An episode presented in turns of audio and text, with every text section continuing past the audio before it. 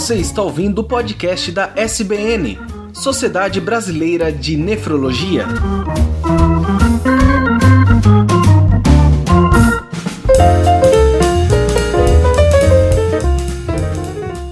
Ouvintes, sejam bem-vindos ao podcast da Sociedade Brasileira de Nefrologia. Eu sou o Tarek Fernandes e hoje falaremos sobre nefropediatria. E ao meu lado, também como host, está a doutora Cíntia Vieira, diretora de Políticas Associativas da SBN e coordenadora do Serviço de Nefrologia do Hospital Ernesto Dornelles, em Porto Alegre. Boa noite. Boa noite a todos. E como também co-host desse episódio, a doutora Carla Petrucelli, vice-presidente norte da Sociedade Brasileira de Nefrologia. Boa noite, é um prazer enorme estar aqui com vocês e na companhia das nossas ilustres convidadas. Exatamente. Inclusive, como convidadas desse episódio, convidados especiais, nós temos a doutora Clotilde Garcia, que é chefe do Serviço de Nefrologia Pediátrica da Santa Casa de Porto Alegre e professora associada de Nefrologia da Universidade Federal de Ciências da Saúde de Porto Alegre também. Boa noite a vocês, é um prazer fazer parte desse grupo. E também como convidada especial a doutora Maria Goretti, que é diretora do Departamento de Nefrologia Pediátrica, também da Sociedade Brasileira de Nefrologia. Boa noite, doutora, tudo bem? Tudo bem, boa noite a todos. É um prazer estar aqui para podermos conversar sobre nefrologia pediátrica. O prazer é nosso e dos ouvintes que vão ter contato com isso.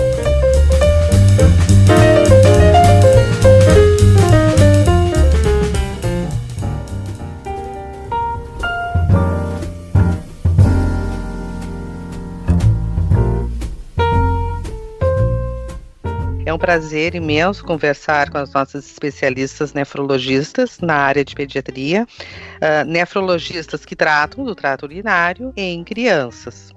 Uh, hoje nós vamos tentar abordar mais uns aspectos preventivos quanto à doença renal no adulto. Uh, eu queria começar assim com um questionamento para ver uh, até que ponto é verdadeiro o que a gente tem ouvido falar que o risco de doença renal crônica no adulto chega a aumentar em duas a três vezes quando o parto desta pessoa, deste adulto, foi prematuro. É verdade, doutora Clotilde? Sim, é, isso é verdade. E todos os partos que ocorrem antes das 36 semanas, em especial aqueles nos casos de prematuros extremos, com peso inferior a um quilo e meio, é, é, o risco aumenta muito. Quanto menor a idade gestacional e o peso ao nascer, maior o risco de doença renal crônica na idade adulta. E por que isso? O desenvolvimento renal inicia na quinta semana da vida gestacional e os primeiros néfrons que é a unidade funcional dos rins, iniciam a sua formação entre a nona e a décima semana. Aí é um crescimento exponencial do número de néfrons, que ocorre entre a décima oitava e trigésima segunda semana. E se é, o prematuro que nasce antes das 36 semanas, quando é concluída a sua formação, ele tem então uh, uh, o risco de nascer com menor número de unidades funcionantes renais e isso aí vai uh, impactar na sua vida adulta. Dando sequência que a professora Clotilde já falou, realmente é um risco muito grande nascer prematuro e também um risco muito grande nascer baixo peso. É, dependendo da, do peso da criança, costuma ser, inclusive pior, esse risco costuma ser maior naquele que é baixo peso, né, pequeno, para a idade gestacional, porque este feto que, que estava desenvolvendo muito pouco, ele com, com certeza ele encontrou um ambiente pouco é, favorável dentro do útero e ele teve que se adaptar para sobreviver. Esta adaptação pode gerar alterações na formação renal também. E, e isso, inclusive, a doença renal crônica hoje faz parte das doenças crônicas não transmissíveis do adulto, né? Então, isso grande parte dessas doenças vão acontecer ainda no período ou se iniciar no período intraútero. E isso é o que a gente chama hoje de programação fetal das doenças crônicas não transmissíveis do adulto. E a doença renal crônica está incluída nesse, nesse rol. Já ficou claro, né, pela, pela, pela fala de vocês, a importância da, do acompanhamento perinatal. Com relação ao que vem depois do nascimento, existe alguma rotina específica que os pais dessas crianças que são, são prematuras ou de baixo peso devam seguir diferentemente da puericultura convencional? Sim, é muito importante uh, que se proteja esses rins então, é importante que essa criança tenha uh, uma vida saudável, estilo de vida saudável, desde o nascimento. Então, evitando agentes nefrotóxicos, né? às vezes é impossível isso no período perinatal de uma UTI, por exemplo, as crianças uh, muitas vezes necessitam para sobreviver usar antibióticos nefrotóxicos, usar anti-inflamatórios para tratar malformações cardíacas, né? Uh, então, às vezes fazem também insuficiência renal aguda, é? no, neste período na UTI. Então, isso aí vai impactar. Então, os cuidados são uh, proteger esses rins, uma vida, um estilo de vida saudável, evitando os agentes nefrotóxicos. Também a obesidade, né, o aumento de peso rápido após o nascimento e na infância pode causar obesidade, um adulto obeso, um adolescente obeso, e também vai uh, piorar então, a situação uh, dessa déficit de néfrons né, na unidade renal e poderá impactar, então, uh, na função renal, levando a hipertensão, a perda de proteína na urina. Então, os cuidados são uma vida saudável, ir ao pediatra, se a pressão arterial deve ser verificada, não é? Também é, é recomendado fazer um ultrassom para ver se o crescimento renal está ocorrendo normalmente, não é?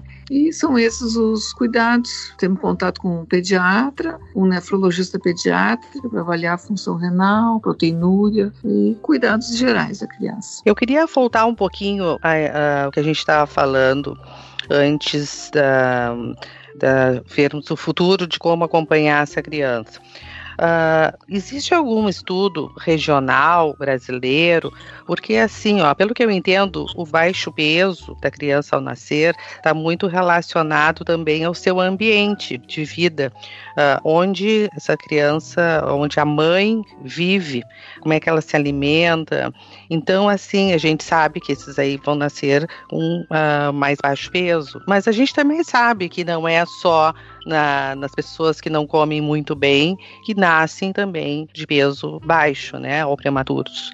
Então, existe alguma diferença no Brasil de locais onde existam, uh, que a gente possa dizer que mais uh, no sul, mais no norte, mais no nordeste, estão mais vulneráveis ou mais suscetíveis? O desenvolvimento dos rins, ele depende, então, como tu falaste, não só da idade gestacional, do ambiente uterino, na, na nutrição materna, eh, na exposição tóxica de drogas, álcool, uh, uh, enfim, infecções na gestação, né, o curso neonatal também de complicações ao nascer e a nutrição pós-natal. Isso aí, então, difere em vários ambientes e também, uh, como tu falaste, não só a mãe desnutrida, mas também, hoje em dia, o índice de prematuridade e baixo peso ao nascer no mundo gira em torno de 10 a 12%. Hum, Às é. vezes em países pobres, como também nos Estados Unidos e aqui mesmo no Rio Grande do Sul, o que, que se vê? Tipo uma curva J, é mais na população pobre e às vezes mais na população rica, porque também nascem muitos prematuros por uh, fertilização, né? crianças, uhum. fertilização in vitro, né? mães mais idosas. Então, existem fatores não só de desnutrição, mas também de fertilização, por exemplo, ou Uh, uh, casos também de cesarianas programadas, parto cesáreo por programação. Agora eu vou ter, por algum motivo, quero interromper a gestação, por viagem, médico, enfim. Então, existe às vezes um erro de idade gestacional uh, por ultrassonografia. E na própria indicação. Na própria, na indicação, própria indicação do, do parto cesáreo. cesáreo. Então, temos que ter esses cuidados. Né? Uhum. E o, a percentagem de, desses partos prematuros ou baixo peso gira em torno de disso, 10 a 12% dos nascimentos. Sim. Mas, na verdade, não existe nenhum estudo feito com esse objetivo, randomizado, nada disso, não. No Brasil não existe, e aí a gente não consegue saber se no norte é mais ou no sul é mais, porque a gente não tem esses estudos ainda com evidências aqui no país. Nós não temos essas evidências. É, estudos regionais, não. Comparação, não. O que nós temos é só um estudo que nós temos aqui em Pelotas, por exemplo, que eles acompanham uma coorte, que eles viram que o baixo peso nascer foi bem na população de mais baixa renda e na população de mais alta renda que ocorreu maior prevalência. Sim, mas isso de comparação não tem, não se tem. É, são estudos que são locais, né? A gente não tem, é, que não podemos assim é, ampliar, amplificar para o resto do país, né? Isso teria que ser feito com uma, uma, uma, um N maior para poder saber disso, na verdade. Eu acho assim muito interessante essa informação.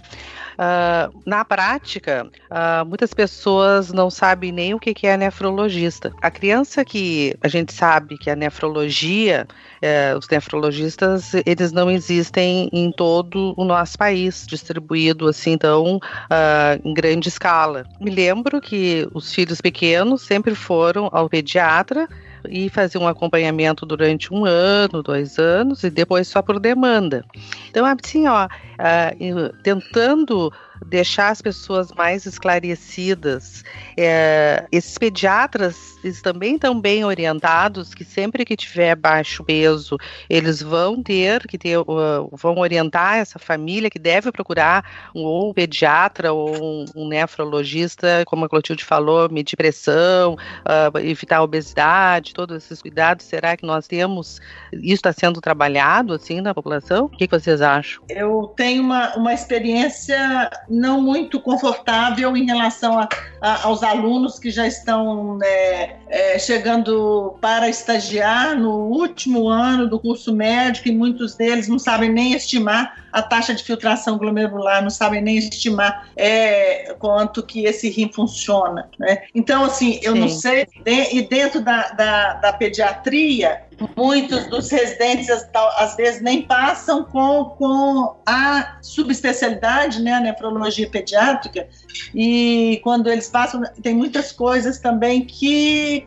é, a gente tem que reforçar para eles ficarem bem atentos em relação a isso. Em especial, como a, a professora Clotilde já falou, medida da pressão arterial, que é uma, é uma dificuldade que a gente tem muito grande, a medida da pressão arterial, é, mesmo entre os pediatras. E também a avaliação da, da albuminúria na urina dessas crianças, né, que é acompanhado com frequência todos é, é, avaliação possível fazer a, a albuminúria e ver se ela não é uma macroalbuminúria, porque esse é um marcador importante que, que nos direciona é, de uma maneira importante. Então, é, eu, não, eu, não, sei qual que é a opinião da Clotilde, mas gostaria de ouvir o que, que ela pensa disso em relação aos novos pediatras e os formandos aí estão chegando. Eu, eu, gostaria de fazer duas considerações. Primeiro, a prematuridade. O prematuro, ele, ele não pode, depois que, que recupera, enfim, ser considerado um doente. Ou ele não é, não pode ser considerado um doente. Ele é uma criança de risco. Não é?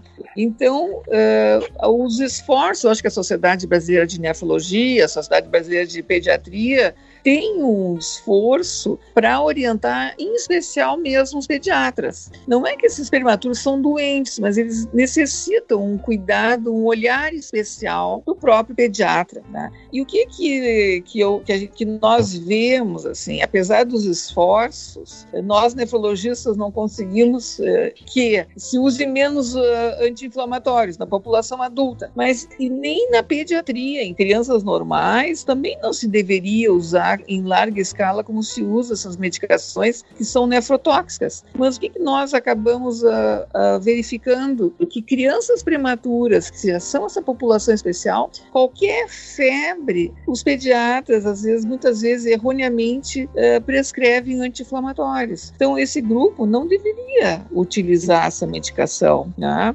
E faltam informações e eu acho então que nosso dever é alertar aos médicos, não é, que utilizem com mais critério, é, essas medicações. E que também uh, observo que a verificação de pressão arterial não é uma rotina que deveria ser, não é? Então, uh, e que é muito importante a medida, né, a aferição da, da creatinina, calcular a taxa de filtração glomerular daquela criança e, como disse a Gorete, também a, a, proteinúria. Então, são os marcadores se essa criança realmente né, uh, tem uh, um problema né, da, que da disfunção renal, né, que ele foi, uh, digamos, que ocorreu essa consequência da prematuridade.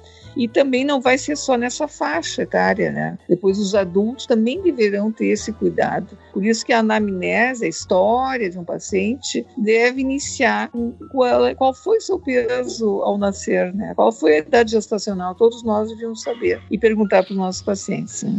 É, doutora Clotilde, já que, que a gente está falando de biomarcadores e de, de avaliação, o que num, num, mundo ideal seria um padrão, uma frequência de avaliação desses biomarcadores nessa população em especial? Se a gente pudesse passar essa mensagem para o pediatra generalista, com que frequência, com que intervalos? Então, é, para, existem as recomendações para essa população. Então, uma recomendação para prematuros ou pequenos para idade gestacional. Então, a recomendação é até a idade escolar, que nós vamos definir então se esse paciente seria de risco ou não, a verificação anual, anual de uh, função renal e o exame de urina com o objetivo de avaliar a albuminúria. E uh, se, a, se, se, eles forem normais, a pressão arterial assim deve ser verificada após três anos anualmente. E se tiver alteração da creatinina ou albuminúria ou na ultrassom alteração renal, sim também a pressão arterial nos primeiros três anos de vida. Então até a idade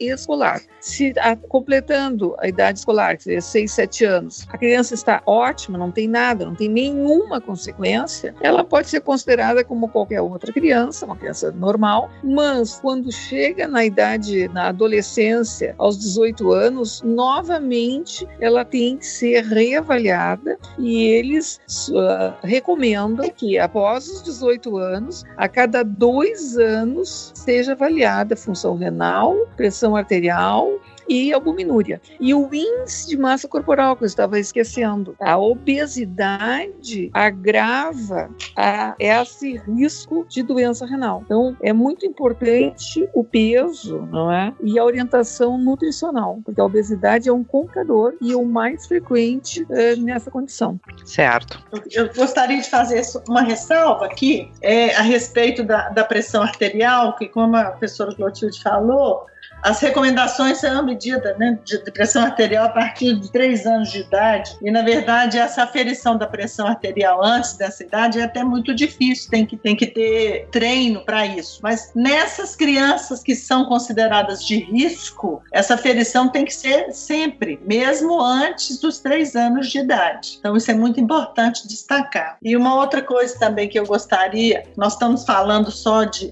é, não é só, mas é, é tão importante quanto, de prematuridade de baixo peso, mas existe uma população pediátrica que é considerada de risco para doenças renais. E, e, essa, essa população ela deve ser rastreada sempre. É, é, é, essa, essa essa população de que a gente considera de risco, isso foi definido e já a gente já tem isso é, com critérios para fazer essa, esse, é, essa avaliação. Então, são, são crianças com história familiar de doença renal crônica ou doença renal genética, história familiar de hipertensão, diabetes cardiovascular, como já comentado, os recém-nascidos de baixo peso prematuros, longa permanência hospitalar no período neonatal, em especial os que ficam muito tempo na UTI neonatal, todas aquelas que têm displasia ou hipoplasia renal, tumores e traumas medulares, malformações congênitas do trato urinário, história prévia de síndrome hemolítica urêmica, sobrepeso e obesidade, é,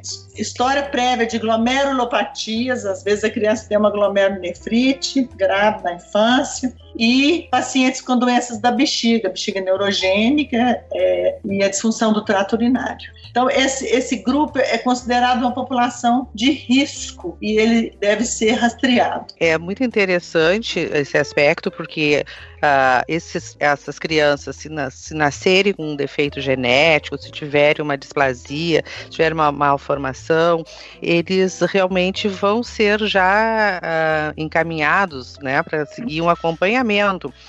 Agora, numa situação em que há necessidade de busca e precisa de um pediatra que encaminhe, no caso de acompanhar o desenvolvimento dessa criança do ponto de vista renal, me parece que ainda nós precisaríamos de uma de um programa robusto que auxiliasse nesse sentido, vocês não acham? Sim, uh, isso aí eu acho que as sociedades uh, devem trabalhar nesse sentido, né, porque é carente. Sabemos que, que é carente que devemos trabalhar para chamar a atenção, como a professora Maria Goretti falou, de todos esses, dessa população de risco. E eu gostaria de acrescentar mais um detalhe na prevenção. Então, como nós vimos prematuros uh, e que nós falamos que prematuros pode ser a idade gestacional, então uh, baixa, quem é, quais são, qual é a gestante que, é, que, que tem risco de prematuridade, né? Além da, como nós falamos, a fertilização,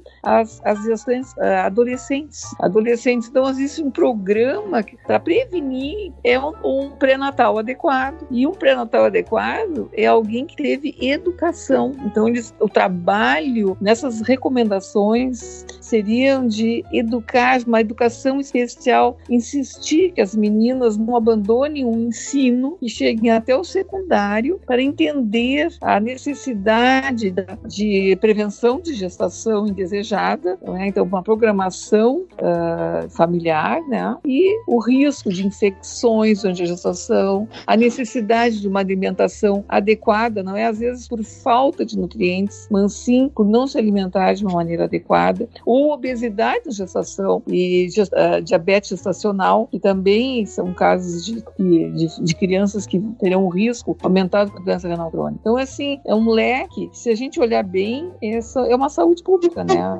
adequada, que nós deveríamos ter para prevenir, então, a, a doença renal crônica. Né? Existe alguma iniciativa, então, em termos de, de estratégia de saúde da família envolvendo esse, esse, essa problemática, professora? Olha, é, sim, deve, deve ter. Né? Eu, particularmente, assim, é, o que, que nós vemos uh, em serviços adequados de, de pré-natal, no nosso estado nós temos, assim, no Rio Grande do Sul, posso falar, uh, isso é, é, é feito, não é? É, mas às vezes não chega, as, as pessoas não chegam no pré-natal. É, muitos casos que nós atendemos em UTIs, na realidade, chegam naquele momento do, do parto, né?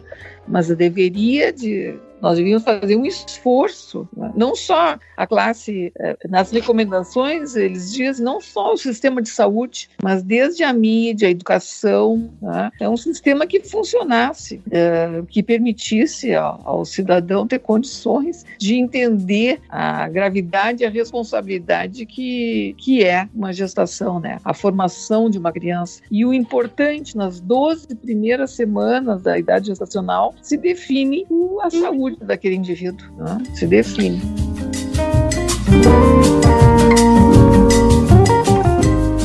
E o uso de drogas, doutora Goretti, na, na gestante ou na menina antes de engravidar, o uso de drogas nessa história, que é uma coisa importante também de ser é, revisado e trabalhado, né, antes dessa gravidez ou durante a gravidez. O que, que, que vocês têm a dizer? Então, a gente tem e recebe, às vezes, crianças com alcoolismo fetal com síndromes gravíssimas, consequência do, desse alcoolismo fetal, né, que a gente...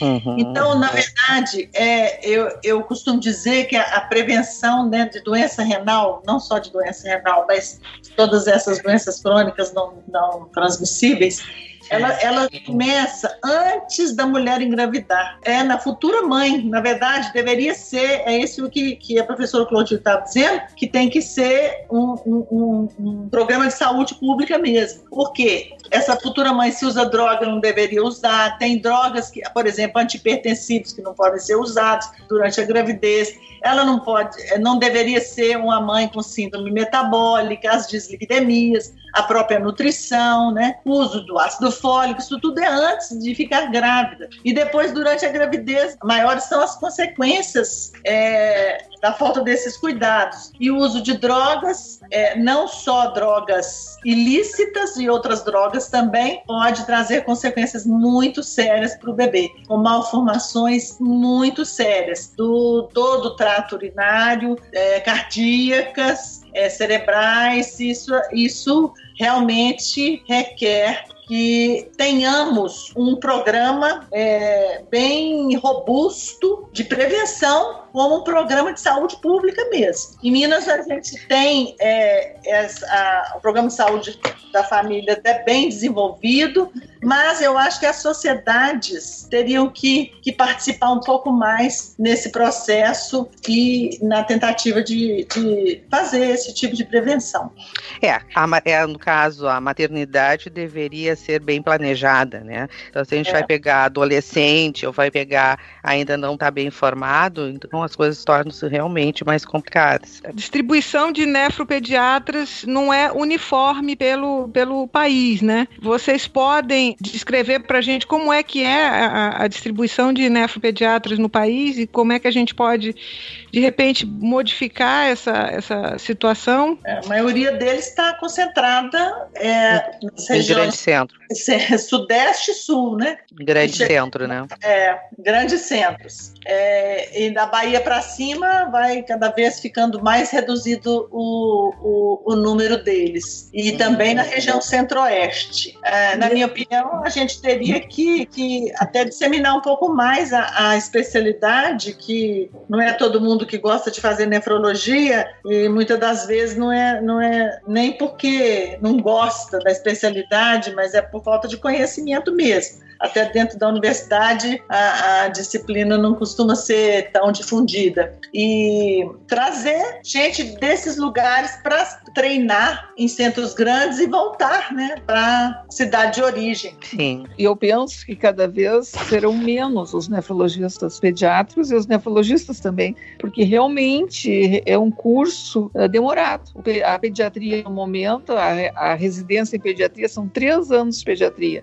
Então, o médico médico é seis anos da formação, mais três anos de pediatria, e se quiser fazer uma especialidade, mais dois anos. Né? Então, é bastante, realmente bastante tempo. E aqui no Rio Grande do Sul, uh, que é um estado aqui do sul, que se imagina desenvolvido, nós só temos pediatras, nefrologistas pediátricas clinicando em pouquíssimas cidades, pouquíssimas cidades. E falta mesmo aqui uh, muitos nefrologistas pediátricos. Né? Eu acho que enquanto isso, que acho que não vai ser resolvido o problema, é, teria que informar realmente aos nefrologistas e aos pediatras que tivesse uma formação, assim, uma, uh, uma educação para atender as crianças com problemas e saber referenciar aquelas mais graves. É? E antes, só gostaria de, antes de terminar a prematuridade, uma informação aos nefrologistas adultos é sobre aquele doador. Ah, era a pergunta doador. que eu ia te fazer. Sim, sim. Eu ia te fazer qual é, a, como é que tu elege a precaução eleger um candidato a doador, né? No caso da história dele ter sido prematuro. Porque você acha que tem que perguntar, você nasceu prematuro, se isso aí faz parte da anamnese e como é que tu trata isso aí, né? Essa situação. Não, eu, eu só queria, é, é uma, então, é, existem as recomendações, né? E uma das recomendações é, dos nascidos prematuros, né? Que a doação de um rim numa, numa, numa pessoa, num indivíduo saudável, ele não vai trazer consequências uh, importantes para esse indivíduo, desde que ele se mantenha com um estilo de vida uh, adequado. Mas para um indivíduo que nasceu prematuro, ele já nasceu com um dote de néfrons inferior. E no momento que se tira, retira um rim né, eletivamente para doação, ele vai ficar com um rim, um só rim, com menos número número de néfrons e tem um risco aumentado de uh, perder, vir a perder a função renal e se tornar um paciente com insuficiência renal. Então, não é uma contraindicação, mas existe uma sugestão que uh, indivíduos prematuros ou filhos de mães que tiveram eclâmpsia, pré-eclâmpsia ou diabetes gestacional, que se restringe, então, a indicação uh, de, de ser um doador de órgãos, um doador de Então, é em especial ainda o subgrupo da raça negra e, ou indígena. Então, eu gostaria que os nefrologistas prestassem atenção na avaliação deste doador. Só uma, uma curiosidade, é que a senhora falou de, de, subgrupo de raça indígena. De raça negra, a gente já tem bem estabelecido o perfil genético e o, o que está correlacionado. O que faria, então, a, a, traria esse aumento de risco nessa, nessa raça indígena? Os trabalhos que tem, eu coloquei como indígena, mas os trabalhos que tem é, são, assim, na, na Austrália, os aborígenes. Né? Certo. E também se verifica na nossa população indígena, eles, até os asiáticos também, eles são, são de muito baixo peso. Eles têm um peso, porque uma mãe, uma mãe pequena tem risco de ter um filho de, de pequena idade estacional. Então, essa população já nasce pequena, provavelmente, e nos aborígenes, eles fizeram análise do número de néfrons, e eles têm então, o número de néfrons no, no indivíduo que nasce normal, de, parto, ah, de idade estacional adequada e peso adequado, ele tem em torno de um milhão. Um aborígene australiano, ele tem em torno de 400 mil, 500 mil. Então, ah, é uma população de risco. Então, é isso que se, que se fala. Então, na população indígena, os trabalhos que tem, não tem no Brasil, é, que é uma, seria uma população de risco. Né? provavelmente por baixo peso vão nascer. Doutora Gorete, assim, acho que a gente já está se encaminhando mais para o fim, né? Mas tem aquela, como disse a doutora Carla falou, nós como nefrologistas de adultos temos algumas uh, curiosidades ainda, né? As infecções do trato urinário de repetição ainda representam uma causa importante de doença renal crônica entre as crianças? Nós temos então as doenças que a gente chama as alterações congênitas do trato urinário e dos rins, né? Que hoje a gente utiliza a sigla do CACUT e que são muito prevalentes é, na, na, nossa casuística, né? Que a gente trabalha muito com, com as uropatias. E a grande maioria delas é congênita. E exatamente está relacionado com essa malformação logo no início da formação é, dos néfrons, lá nas primeiras semanas de gravidez, né? Como já bem descreveu a professora Clotilde. E, e se a gente tiver alguma interferência nesse momento, é, essa criança pode vir vir com essas alterações do trato urinário, como refluxo vesicoureteral, hidronefrose congênita grave, obstrução de junção ureteropélvica, ureterobesical e qualquer é, válvula diureta posterior e qualquer obstrução é, já é outro fator de risco para redução do número de nervos, quer dizer, a, a obstrução intraútero no período gestacional ainda bem inicial vai atrapalhar também a formação dos néfrons. Então, esse, esse indivíduo que tem essas alterações mais graves, ele já nasce com uma doença renal e que pode evoluir ao longo do tempo para uma doença renal crônica nos estadios mais avançados. Eu gostaria de fazer uma consideração. A, a pergunta que a, que a Cíntia fez, é, e que era até um tempo, assim, a infecção urinária pode causar insuficiência renal. O que a Goretti, a é, professora Goretti uh, quis te dizer é que a infecção urinária em si não é, é, o marcador atual, isso era realmente na década de 70, 80. Sim. Atualmente, o marcador é a eco pré-natal, a, a, ultrassonografia pré-natal que já faz o diagnóstico de malformações do trato urinário. Essas malformações do trato urinário podem, né, tem um risco maior da, do lactente apresentar infecção urinária. Então, a infecção urinária no lactente, em geral, é secundária a essas malformações. Então, é por por isso que está associada com doença renal. Então, a importância, claro, fazer, é fazer o diagnóstico precoce, não é, da, dessas malformações e prevenir a infecção urinária, que só vai piorar a situação. A infecção urinária por si, numa criança que tem o trato urinário normal, ela tem uma morbidade, um problema da infecção em si, mas a infecção não vai, ela não vai causar insuficiência renal. Ela vai causar insuficiência não, renal é que, associada à malformação. É que é na realidade é do ponto de vista que a gente está pegando. Ah, é. O problema existe, mas como existe também um método que é eh, de, de evidenciar mais precocemente o problema, tu já podes ir corrigindo, né? Assim que nasce a criança, Sim. Corrige e tu estás prevenindo de ter no futuro uma doença mais grave, que poderia ter cicatrizes, e se caso não tivesse feito cicatrizes renais, com doença renal crônica, se não tivesse feito um tratamento numa fase mais precoce. A infecção urinária, na verdade, ela servia é, como marcador. Como marcador e como é o caminho para o diagnóstico. Isso. Então, o bebê nascia, daí a três meses, quatro meses de vida, ele tinha uma infecção do trato urinário, que é sempre uma pielonefrite com febre alta e com risco de cicatriz secundária. E o que ocorria é que uh, fazia-se a investigação do trato urinário e encontrava-se as malformações congênitas. O que ocorre hoje é a gente que a gente é, deve fazer é o seguinte: o ultrassom morfológico vai mostrar essas alterações, a gente espera que ele mostre, e aí as intervenções são precoces. Então, esse bebê nasce, se ele já tinha uma hidronefrose intraútero, né? Ele nasce lá no berçário, ele já sai com uma quimoprofilaxia, uma medicação para que ele não desenvolva infecção do trato urinário e a gente possa estudar quais são as alterações anatômicas que ele tem, se tem que ser cirúrgico ou não cirúrgico e qual é a conduta que a gente vai assumir com aquele bebê para que ele não evolua de uma maneira é, mais grave. Eu gostaria, assim, só de a gente se dar conta um pouco que quem nos ouve também é uma população leiga.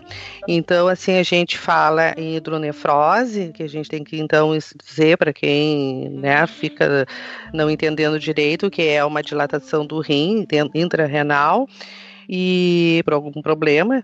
E a outra coisa que eu gostaria que vocês explicassem, que falaram assim por alto, o que, que é o CACUT? CACUT. É, o CACUT então... é uma sigla, é uma sigla é, de língua inglesa, né?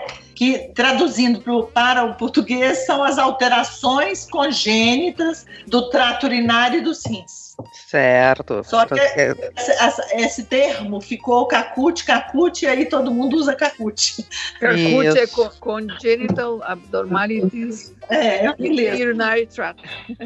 Kidney tá. urinary tract. Ok. É, é, Porque aqui nós estamos falando para pessoas leigas também. Sim. Você também. É. Já que nós estamos falando em, em, em público leigo, Uh, o que, que vocês poderiam dizer para esse público com relação a transplante pediátrico? com particularidades, quem é que pode, o que que não pode. Pergunta seria uh, com relação ao transplante renal, qualquer faixa etária de criança pode realizar e quais algumas particularidades que seriam importantes que fossem uh, citadas nessa, nessa nossa, nesse nosso encontro? Uh, o transplante renal pediátrico, ele pode acontecer, em geral nós utilizamos um peso, um peso superior a 5 quilos, idealmente em torno de 8 a 10 quilos. E o importante a particularidade é que a criança, quanto a gente pode evitar a diálise, melhor. E a criança, ela, se ela não tem um doador vivo, ou se doador vivo é, o rim é muito grande para aquela criança, ela entra na, na, lista de espera para um doador falecido. Então, uma criança que venha a falecer, é, uma criança com morte encefálica que se torna um doador, ela, esses rins prioritariamente vão para crianças. Então, no Brasil existe uma prioridade para o transplante renal pediátrico. Então, doadores, todos os doadores é, que têm idade de 18 anos ou menos, do doam para uh, os seus pares, crianças que necessitam de um transplante com menos de 18 anos. Isso pode acontecer antes de iniciar a diálise. Então, quando a função renal fica em torno de 15%, eles já podem receber uh, um novo órgão, né, evitando que, que façam diálise. Então, essa é a particularidade das crianças. Né? E a maior causa de doença renal, que vai a transplante, são as malformações do trato urinário, e muitas crianças necessitam uma, uma, uma programação e uma, um tratamento da sua doença, uh, a sua anomalia pré-transplante. Né? Então, são essas as particularidades. E se faz transplante em todos os a maioria das capitais do Brasil, em especial em todos, quase todas as capitais do sul, sudeste, nordeste e só falta um pouco na região norte, não existe, e na região centro-oeste. Bom, o Brasil está bem nesse aspecto. O Brasil está bem. Em especial região sul, região sul e sudeste está bem. Na região, hum. na região nordeste está melhorando. Uh, e na região norte e centro-oeste deveria ser desenvolvido algum centro de transplante pediátrico. É, antes de concluir concluir o transplante, só queria acrescentar que o transplante é gratuito e, é, e o Sistema Único de Saúde, uhum. né, ele, ele financia é, todo o tratamento, assim como de diálise de transplante renal a toda a população. Então, isso aí existe esse financiamento e ninguém deixa de fazer transplante por falta de condições uh, econômicas. Inclusive, recebe a medicação por toda a vida. Inclusive, o episódio 9 da, da, do podcast da SBN, nós falamos especificamente sobre transplante renal. Fizemos um bom, um bom aparato sobre essa questão de como o SUS sustenta essa questão do, do, transplante renal e a realidade disso no Brasil. Certamente. Num país, como a gente já, já, já discutiu antes, você não tem nefropediatra disponível para todo mundo quais as orientações principais, quais as mensagens chave que as professoras podiam deixar para os nefroadultos cuidarem dessas crianças onde não há nefropediatra. Eu gostaria de dizer que atualmente a informação é muito fácil de obter. Os erros mais frequentes que nós que eu recebo são tratamento inadequado de uma síndrome nefrótica em criança, de uma infecção urinária, de uma glomerulonefrite, e isso é fácil de atualizar. Então, eu acho que o fazendo um diagnóstico não é igual ao tratamento de adulto. Então, a, o nefrologista deve se atualizar, entrando, na, uh, estudando a, as orientações, as diretrizes atuais de tratamento de nefrótica, infecção urinária, glomerulonefrite, difusa aguda, então hipertensão. É muito fácil obter essas informações. Então a minha sugestão é não tratem uma criança como um adulto que estudem, se atualizem, perguntem, eh, mas não é igual, não. As doses são diferentes, a orientação é diferente. Então essa é a sugestão. Não tem como nós aqui nesse momento uh, ensinarmos, né, como fazer. A, o meu, a minha mensagem é, não é revise rapidamente se, uh, se faz isso, né? Faça um diagnóstico, se atualize. Essa é a minha mensagem. Eu acho que essa mensagem de que, que criança não é um adulto pequeno é, é, é fundamental, né? Estou de acordo com a professora Clotilde e em relação a essa, aquela população que nós comentamos de risco, ficar atento nessa população de risco. Essa, essa lista devia de, de, de, de, de ser distribuída também na Sociedade Brasileira de Pediatria para que os pediatras possam, onde não existe nefrologista pediátrico, para que ele possa acompanhar o seu doente que é considerado de risco, né? E aí ele poder encaminhar assim que, que necessário para o nefrologista entrar em contato com o nefrologista pediátrico e ou fazer uma consulta é, a cada, sei lá, uma vez por ano, dependendo do caso, e ele mesmo poder conduzir é, o paciente que é considerado de risco.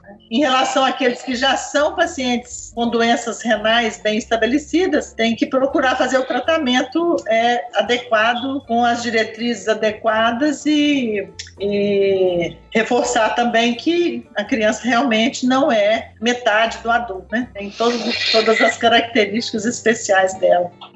Eu acho assim, ó, nós estamos então chegando ao fim. Uh, realmente a gente aprendeu muito com vocês. Uh, porém, eu acho que essa mensagem está muito boa, né?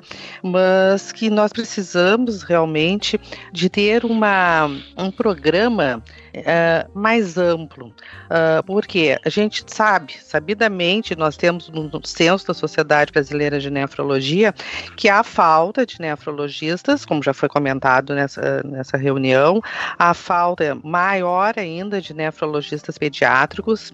Essas crianças, elas podem ser atendidas na ponta, pode ser atendidas na, no, nos postos de saúde, seguirem, mas que essa comunicação, ela tem que ser mais ágil, eu acho. Ela tem que chegar mais no, no, no, na ponta desses detalhes que nós estamos falando. Nós estamos falando entre especialistas, né?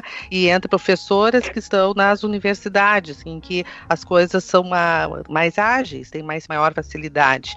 Mas a gente precisa de uma, um atendimento mais de ponta, em que todos possam, a maioria, uma grande maioria, possa vir a usufruir da assistência pública.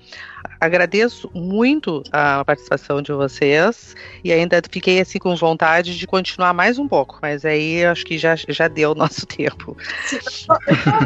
Nós da, do Departamento de Nefrologia Pediátrica da Sociedade Brasileira de Nefrologia estamos planejando, já está pronto o programa todo de um curso de nefrologia pediátrica online. Ah, que legal. É, tem, vão ser 40 horas e isso vai ficar disponível, aberto para todo o público para o um nefrologista de adulto, para a Sociedade Brasileira de Pediatria. E isso, esse ano, estará pronto. Então, esse é um projeto nosso também que já está bastante avançado. Tá? Então, parabéns para a nossa Sociedade Excelente. Brasileira de Nefrologia e para vocês do departamento, né? Excelente. Excelente. Excelente mesmo. Parabéns, porque vai chegar longe. E, é, e, longe é onde isso é mais necessário. Com certeza. É bem isso, Carlos. Bem né? isso. Eu gostaria de parabenizar, então, a, a professora Goretti por essa iniciativa, que realmente é isso que se precisa. Isso já está bem avançado, assim, a programação, né, e agora a gente já está a começar a gravação das, das aulas, com, e, e a gente está querendo fazer interativo. Então, vamos ver se atinge a população né, de, de, nefrologistas e pediatras que. É. Inclusive, com certeza, depois da, da, das gravações, que o projeto estiver finalizado, vamos anunciar aqui, né, no, no, no podcast da SBN, que estiver em vigente, no mês de vigência, a gente anuncia e coloca o link no, na postagem para principalmente o nosso público que é de, de, de nefrologistas e médicos de modo geral é, é, conseguirem ter acesso a esse material. Então a gente anuncia quando for publicado. Com certeza vamos fazer sim essa publicação aí, vocês e essa formação. Tá bom. bom eu agradeço muitíssimo a presença da, da, da doutora Clotilde Garcia e da doutora Maria Goretti, que realmente esquadrinhou o tema de maneira muito interessante, começando desde a questão do baixo peso e, e as suas implicações na saúde renal do adulto e os outros temas que nós fomos é, indo né, nas adjacências da nefropediatria. E eu convido também todos os ouvintes a acessarem o site do Portal Deviante, que é deviante.com.br, e comentarem na postagem desse episódio, sejam críticas ou elogios, ou mesmo dúvidas que possam ter ficado é, do conteúdo que nós falamos aqui. Além disso, acesse o site da SBN, lá também tem muita informação interessante, e o Twitter da SBN, onde é publicado também a questão dos eventos, o próprio podcast da SBN também é divulgado lá que é @sbnnefrologia, é o Twitter. Inclusive vocês podem divulgar o podcast desse, da SBN nas, nas grandes plataformas, por exemplo, Spotify, que é uma plataforma hoje extremamente acessível, né? acredito que quase todo mundo tem acesso ao Spotify. É, então divulguem, falem do, do, podcast da SBN, falem para acessar o Spotify, caso não tenha outros meios de, de, de acessar esse episódio. E é isso, eu agradeço a presença de todo mundo, um abraço e até o mês que vem com o próximo tema da Sociedade Brasileira de Nefrologia. Abraço e boa noite. Boa noite. Boa noite. Boa noite. Boa noite.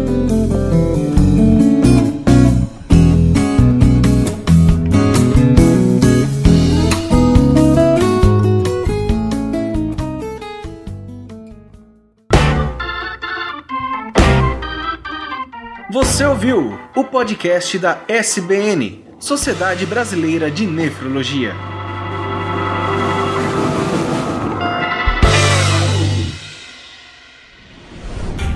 Este programa foi editado por Tapcast. Edições e produções de podcast.